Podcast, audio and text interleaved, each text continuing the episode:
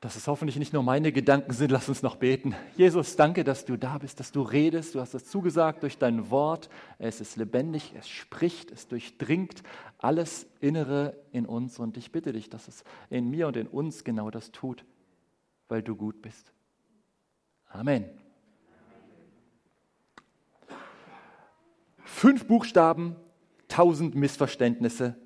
Es geht um die Ah, simpel, ihr habt es gecheckt. Ja. okay, bei uns geht es immer um die Liebe, weil Gott die Liebe ist. Klappt das mit dem Weiterschalten? Ich bin auf On. Magst du mal weiterklicken? Dankeschön.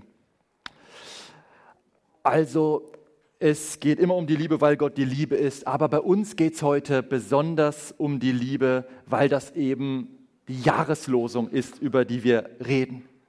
Jahres was? Jahreshoroskop? Nein. Ich bin damit aufgewachsen, dass über jedem Jahr ein Bibelvers ausgesucht ist oder wurde, der die Jahreslosung genannt wird. Und Deswegen war das für mich nie fremd. Aber in der Vorbereitung musste ich mich trotzdem noch mal damit beschäftigen oder fand es interessant, noch mal nachzuschauen, wo kommt das eigentlich genau her? Und das finde ich richtig klasse. Die Jahreslosung, die gibt es seit 1930. Damals hat der schwäbische Pfarrer Otto Riedmüller eine biblische Parole, ein biblisches Wort entgegen den Nazi-Parolen setzen wollen. Einfach dagegen. Das, das passt nicht, da muss nur was Gutes muss reingesetzt werden. Und dieses erste Leitwort 1930 hieß, ich übe noch mit dem Klicken, klickst du mal weiter bitte. Ich schäme mich des Evangeliums von Jesus Christus nicht. Und ich finde, das war ein absolut passendes Leitwort, damals wie heute. Und Erich Gölz ein alter Ingenieur, mit unserer Familie befreundet, inzwischen leider verstorben, aber der hat mir das persönlich erzählt. Der hat nicht nur das Elektronenmikroskop mitentwickelt, sondern der hat auch in dieser Zeit eine missionarische Kinder- und Jugendarbeit gemacht, die Jungschararbeit, so ähnlich wie unsere Pfadfinder. Und dann kamen diese Nazi-Funktionäre zu ihm und wollten ihm ausreden, haben ihn unter Druck gesetzt, dass er damit aufhört. Einer sagte zu ihm, Lass das, lassen Sie das. In 30 Jahren redet keiner mehr von diesem Jesus. ja, ja. Okay. Aber Erich Gölz, ich, ob er die Jahreslosung damals schon kannte, weiß ich nicht, aber er hat sich an dieses Wort gehalten. Ich schäme mich nicht, von Jesus zu reden. Das ist also die passende Losung für 1930 gewesen. Wie schaut es 2024 aus? Alles, was ihr tut, Bitte mal klicken, danke. Alles, was ihr tut, geschehe in Liebe. Und ich finde das einen super starken Bibelvers. Wie wäre es, wenn wir das tatsächlich zu unserer Losung machen? Losung ist ein altes Wort. Äh, Janis, vielleicht lassen wir mal das, was in der Jägersprache Losung heißt, okay? Kurz mal zweimal klicken, bitte. Okay. Eine Losung ist ein Wahlspruch, ein Motto, äh, nach dem man sich richten will, also ein Maßstab. Wenn die Liebe der Maßstab ist für alles, was wir machen, wenn die Liebe der Maßstab ist, wie wir etwas tun oder ob ich etwas lasse, wenn die Liebe entscheidet, was ich sage oder mache, wir können uns gar nicht vorstellen, was da alles an Gutem rauskommen würde. Aber wir haben gestartet mit dem alten Spruch, fünf Buchstaben, tausend Missverständnisse. Das ist die Liebe. Und leider hat sich seitdem dieser Spruch vor wie vielen Jahren, keine Ahnung, entstanden ist, die Situation dazu nicht verändert. Der Spruch hat seine Aktualität nicht verloren, denn auch heute haben viele Menschen, ja selbst viele Christen, ein sehr verirrtes und verwirrtes Verständnis davon, was die Liebe ist. Deswegen will ich auch hier gar nicht rumsülzen über die Liebe und wie schön es wäre, wenn wir alle doch etwas mehr lieben würden und ein bisschen liebevoller unterwegs wären. Erstmal kurz ein paar Fakten. Das Neue Testament ist ursprünglich in Altgriechisch verfasst. Und in, auf Altgriechisch gibt es drei Wörter für die Liebe. Und zwar Agape, Eros und Philia. Agape, das ist die göttliche, die selbstlose Liebe. Eros ist vereinfacht gesagt, äh, will man das Objekt seiner Liebe für sich haben. Das Stichwort Erotik werden zwei, drei von euch schon mal gehört haben. Okay, äh, Philia ist eher so die Liebe zwischen Freunden. Der Begriff Eros, der kommt jetzt in der Bibel nicht vor. Weder im griechischen Neuen Testament noch in der Septuaginta, der griechischen Übersetzung des Alten Testaments, kommt der Begriff überhaupt vor. Deswegen müssen wir uns hier nicht weiter damit befassen. Klammer auf, das heißt nicht, dass es in der Bibel nicht ab und zu ziemlich heftig knistern würde, aber das ist heute nicht unser Thema. Philia steht ja auch nicht, sondern Agape. Und Agape ist laut Wikipedia folgendes. Das Substantiv Agape bezeichnet eine göttliche oder von Gott inspirierte uneigennützige Liebe, insbesondere auch die gegenseitige Liebe der Christen. Da steckt einiges drin, finde ich. Agape ist tatsächlich eine göttliche, eine von Gott inspirierte Liebe. Und schon dieses griechische Wort, das wurde praktisch durch die christliche Gemeinde erst geprägt. Vorher gab es das praktisch nicht. Und hier wird es klar definiert. Bitte nochmal klicken.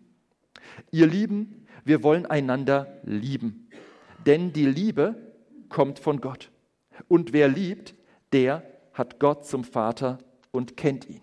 Ihr seht jetzt im Griechischen überall das Agape mit eingebaut in passender Form. Die Liebe kommt von Gott. Wow.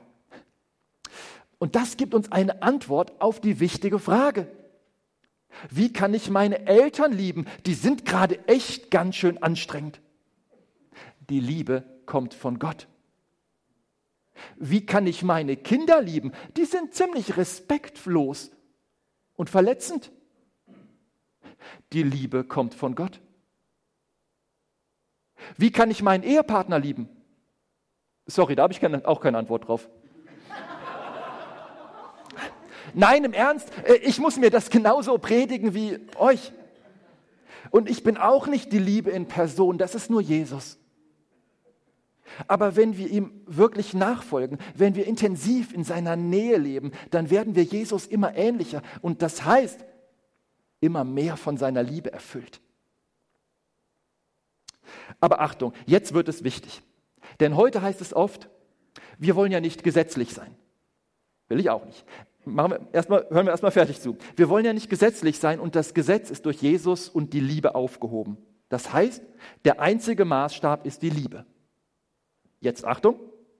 Dann muss man nämlich genau schauen, was in dem Kleingedruckten steht. Denn oft meinen sie, das, was sich liebevoll anfühlt, was liebevoll wirkt, weil sich andere dabei wohlfühlen, egal wie sie handeln oder leben. Sie meinen, das wäre Liebe.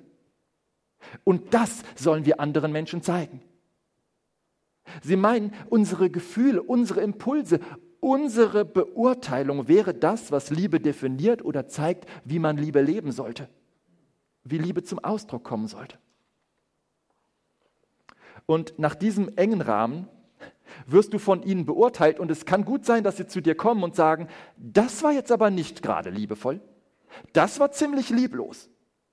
Das ging befreundeten Kollegen und mir schon öfters, als sie andere Christen oder Gemeinden vor einem großen nachhaltigen Schaden bewahren wollten, indem sie gesagt haben, hier, das ist von der Bibel her offensichtlich, das kann Gott so nicht segnen. Dann hört man gerne mal, das war lieblos oder menschenverachtend. Und das passiert auch nicht Pastoren, zum Beispiel Eltern. Dass Kinder einem zurückspiegeln, das war jetzt aber lieblos von dir. Okay? Wenn das passiert, und wie gesagt, das kann, gerne, kann öfters mal passieren, gerne nicht, aber es passiert immer wieder, dann lade ich uns einmal nachzufragen, was ist denn deine Definition von Liebe? Bitte sag mir, was deine Definition ist, was macht für dich Liebe aus? Und bitte orientier dich dabei an dem, was die Bibel sagt, ohne einzelne Bibelverse aus dem Zusammenhang zu reißen. Vielleicht wird dann deutlich, dass dein Kritiker ein ganz anderes Verständnis von der Liebe hat, was die Liebe eigentlich ist. Ein ganz anderes Verständnis als du. Und entscheidend, ein ganz anderes Verständnis als das, wie Gott uns die Liebe vorstellt.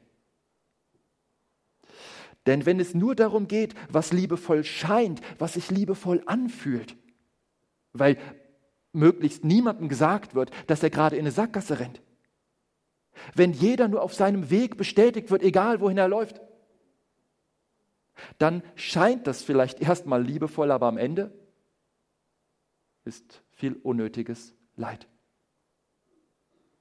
Und oft wird in dieser gefährlichen Argumentationslinie ein einseitiges Bild von Jesus gegen andere Bibelstellen verwendet.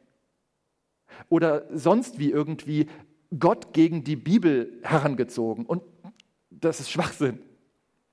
Aber in der modernen deutschen Theologie wird uns das heute oft als wissenschaftliche Theologie verkauft. Aber sie argumentieren dann manchmal mit Jesus gegen Paulus oder sonst wie mit Gott gegen sein Wort. Aber wenn du genauer hinschaust, siehst du, das ist nicht nur nicht wissenschaftlich, das ist nicht nur unbiblisch, sondern auch in den zwei Drittel der Welt, wo das Christentum extrem wächst, da wird so aus gutem Grund nicht mit der Bibel umgegangen.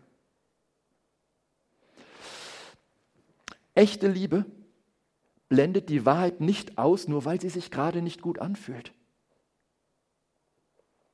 Nochmal, viele meinen, wir sollten nicht gesetzlich sein. Und das Gesetz ist ja durch Jesus, durch die Liebe aufgehoben. Aber schauen wir mal, wie die Bibel Liebe definiert. Und beim Thema Liebe denken bestimmt viele von euch Bibelkenner zuerst an 1. Korinther 13. Und das ist ein richtig cooles Kapitel.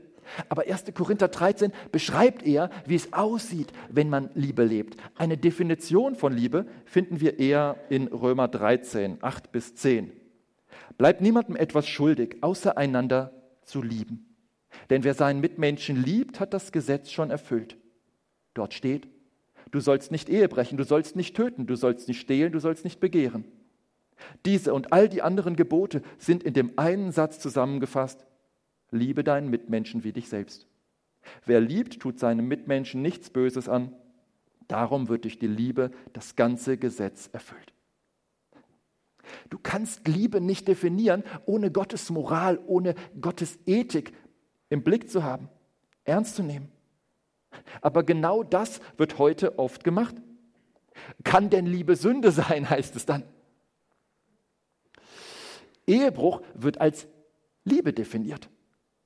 Sich dafür einzusetzen, dass ungeborene Kinder leben dürfen, wird als Hass erklärt.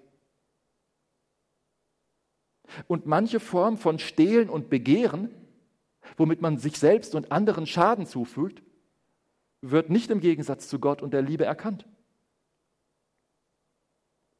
Wer hier ein klares Wort spricht und sich nach Gottes Maßstäben orientiert, der gilt schnell als gesetzlich oder ihm wird sogar Hassrede unterstellt. Leute, Wahrheit und Liebe werden in ihr Gegenteil verkehrt. Aber echte Liebe orientiert sich, wie gesagt, an Gottes Maßstäben. Und Römer 13 macht glasklar, du kannst Liebe nicht im Gegensatz zu den zehn Geboten definieren. Im Gegenteil, Liebe ist die Erfüllung der Gebote und nicht die Missachtung von Gottes Geboten. Zweimal betont Paulus das in Römer 13. Vers 8, denn wer seinen Mitmenschen liebt, hat das Gesetz schon erfüllt. Und dann bringt er es noch mehr auf den Punkt, nachdem er das Gesetz definiert hat. Ende Vers 10. Darum wird durch die Liebe das ganze Gesetz erfüllt. Wir zucken oft zusammen, wenn wir das Wort Gesetz allein hören. Aber Leute, das Gesetz Gottes ist etwas Gutes. Gottes Gesetz ist Liebe. Und Liebe ist nicht nur so ein samtweiches, warmes Schmeichelgefühl und Streichelgefühl. Liebe ist viel mehr. Liebe ist es, Gottes Willen zu tun. Paulus zitiert hier die letzten vier oder fünf der zehn Gebote. Die Gebote, wo es darum geht, wie wir mit anderen Menschen umgehen. Und er sagt, so sieht Liebe aus. Vers 9. Du sollst nicht Ehe brechen, du sollst nicht töten, du sollst nicht stehlen, du sollst nicht begehren. Und dann sagt er noch, die Liste ist nicht vollständig. Aber das ist mal ein guter Anfang. Und liebe deinen Nächsten. Du liebst deinen Nächsten, wenn du dich an Gottes Wort hältst. Ganz konkret heißt das hier, ich tue nichts, was die Ehe eines anderen gefährdet. Im Gegenteil, wir tun alles Mögliche, um die Ehe des anderen zu stärken. Klammer auf, wir können auch die mögliche zukünftige Ehe eines noch nicht Verheirateten stärken, indem wir sie oder ihn ermutigen, sich auf voreheliche Intimität nicht einzulassen. Hey, du bist es wert, auf deinen zukünftigen Partner, deine zukünftige Partnerin zu warten. Und er, sie, ist es wert. Wenn es heißt, du sollst nicht töten, dann sagt die Liebe, nicht nur ich töte nicht, sondern ich schütze das Leben des anderen. Ich versuche die Gesundheit des anderen zu stärken, zu fördern und nicht zu gefährden. Wenn es heißt, du sollst nicht stehlen, dann sagt die Liebe nicht nur, ich nehme dem nichts weg. Ich will nichts tun, was dem Eigentum meines Nächsten schadet, sondern im Gegenteil, wir können das Eigentum eines anderen schützen. Wenn ich sehe, auf dem Parkplatz schrappt einer mit seinem Auto an das Auto des Nächsten und will einfach wegfahren, dann helfe ich dem Besitzer des Autos, das, den Schutz seines Eigentums wahrzunehmen, indem ich mir vielleicht das Nummernschild merke von dem Fahrerflüchtigen. Wenn es heißt, du sollst nicht falsch Zeugnis reden, wieder deinen Nächsten, dann sagt die Liebe, ich will nicht nur darauf verzichten, falsch Zeugnis wieder meinen Nächsten zu reden, also über ihn zu lügen. Ich schädige nicht nur nicht seinen Ruf, sondern ich bemühe mich, seinen Ruf zu schützen. Das ist Liebe. Wenn es heißt, du sollst nicht begehren, dann sagt die Liebe, ich will nicht nur nicht eifersüchtig sein auf den Besitz, auf den Erfolg des anderen, sondern ich will mich vielmehr mit ihm freuen, neidlos über seinen Erfolg, sein Glück. Liebe heißt dem anderen nicht nur nicht schaden, sondern ihm Gutes tun in Übereinstimmung mit Gottes Wort und Willen. Sünde schade, dreist Menschen auseinander, aber Liebe verbindet und vereint Menschen. Du liebst niemals, indem du dich an jemanden versündigst. Und du liebst niemals, indem du dich mit jemanden versündigst. Es ist schön zu sagen, ey, äh, Michi, mit dir kann man Pferde stehlen. Aber lassen wir die Pferde von anderen Leuten lieber im Stall. Die Liebe guckt, dass sie niemandem schadet. Vielleicht gehen wir dann heute Nacht zum Reiterhof und heimlich striegeln wir die vernachlässigten Pferde. Ich glaube, echte Liebe findet noch kreativere und sinnvollere Lösungen. Gut, wir hatten es vorher, dass einem manchmal Lieblosigkeit unterstellt wird. Und klar, Lieblosigkeit passiert. Deshalb will ich auch mich gern fragen lassen und mich selbst fragen, welcher Anteil von dem, was ich tue, war jetzt von Liebe motiviert und welcher vielleicht von Lieblosigkeit? Was steckt hinter meinem Reden, hinter meinem Handeln?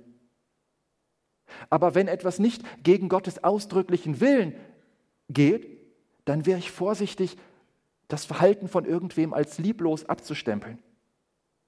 Vielmehr scheint mir generell die Einstellung gut, dem anderen das Beste zu unterstellen, gute Motive zu unterstellen. Und natürlich sollten wir nicht naiv sein.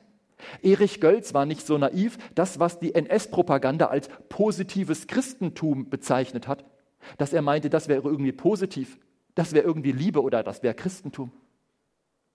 Genauso wenig sollten wir so naiv sein, irgendeine Terrororganisation, die sich Hamas nennt, was auf Hebräisch übersetzt heißt Gewalt was heißt noch? Unrecht, Grausamkeit und deren höchstes Ziel ist, Israel auszurotten. Dass ich denen unterstelle, es wäre das Einsetzen für Menschenrechte, wenn sie in Israel eindringen und da Kinder, Frauen, Familien brutalst foltern. Wir wollen nicht naiv sein. Und auch uns selbst, mir selbst gegenüber, will ich nicht so naiv sein, mir selbst nur das Beste zu unterstellen. Aber wenn mein Chef mich ermahnt, pünktlicher zur Arbeit zu kommen, dann heißt das nicht, dass er mich dissen will. Im Gegenteil, vielleicht steckt da sogar Liebe hinter. Vielleicht hat er mitgekriegt, dass die anderen Kollegen schlecht über mich reden und dass von denen bald ein Mobbing gegen mich ausgehen könnte, weil die sehen, dass ich immer zu spät komme, dass ich meine Pause ausdehne bis dort hinaus. Und weil er es gut mit mir meint, versucht er mir zu helfen, dass ich nicht Ärger mit meinen Kollegen bekomme. Wie wäre es mal so zu denken? Seht ihr da was von Liebe drin?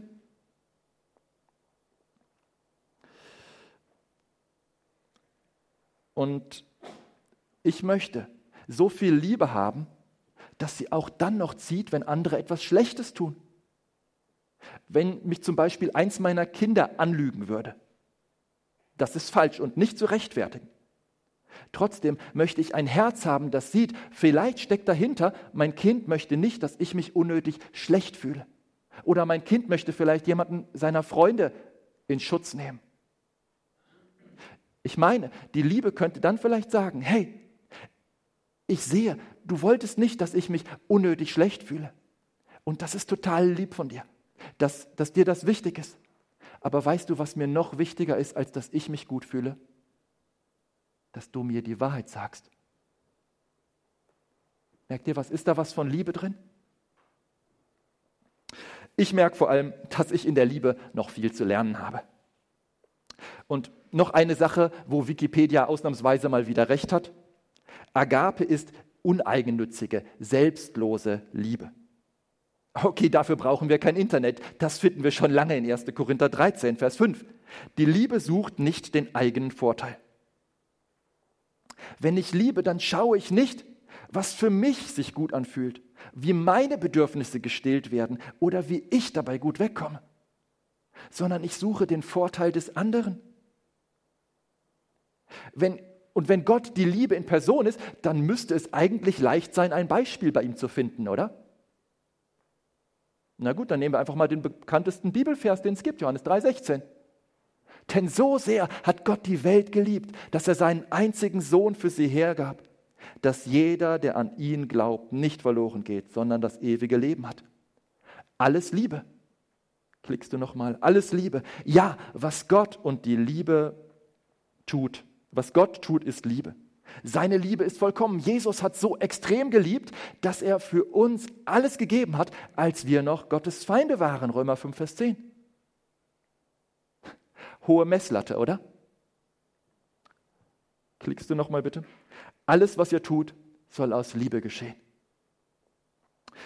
Ich will mich ja an Jesus orientieren, aber ich schaff's einfach nicht. Vielleicht geht es dem einen oder anderen auch so. Wisst ihr, was mich dabei tröstet? Jesus ist schon dafür gestorben, dass jeder Mensch Vergebung und das neue Leben bekommen kann. Ich brauche nicht einen auf Retter machen. Diese Rolle ist schon besetzt und zwar gar nicht mal schlecht. Wir müssen und können niemanden vor der Hölle retten. Aber jemanden lieben heißt, ich will, dass er gerettet wird. Jemanden lieben heißt, ich will ihn oder sie gerettet sehen, auch wenn es mich persönlich viel kostet. Und dieses Herz möchte ich mir von Gott schenken lassen. Dass ich innerlich und bete und frage, wenn ich mit Menschen zusammen bin, die Jesus noch nicht kennen. Jesus, kann ich oder wie kann ich heute dazu beitragen, dass diese Person dich kennenlernt? Oder vielleicht nur, wie kann ich dazu beitragen, dass diese Person Vorbehalte gegen dich, Jesus, gegen den christlichen Glauben abbaut? Wie kann ich dazu beitragen? Das ist Liebe. Alles Liebe, alles Agape. Und ausnahmsweise hat Wikipedia nochmal recht.